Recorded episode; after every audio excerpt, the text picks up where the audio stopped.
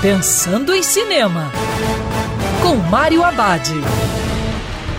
Olá, amigo cinéfilo, tudo bem? Os cinemas abriram, mas ainda vai demorar um pouco para tudo voltar ao normal.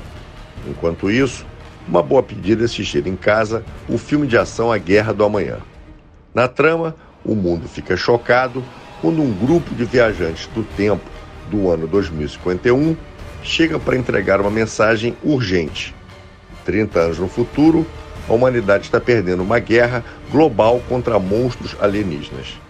A única esperança de sobreviver é enviar soldados e civis para o futuro para enfrentar os monstros. Entre esses soldados está o professor de ensino médio e pai de família Dan Forster. Determinado a salvar o mundo para sua filha, Dan se junta a uma cientista e seu pai em busca de mudar o destino do planeta. A Guerra do Amanhã é um bom filme de ação que tem na sua mensagem a relação entre pai e filha.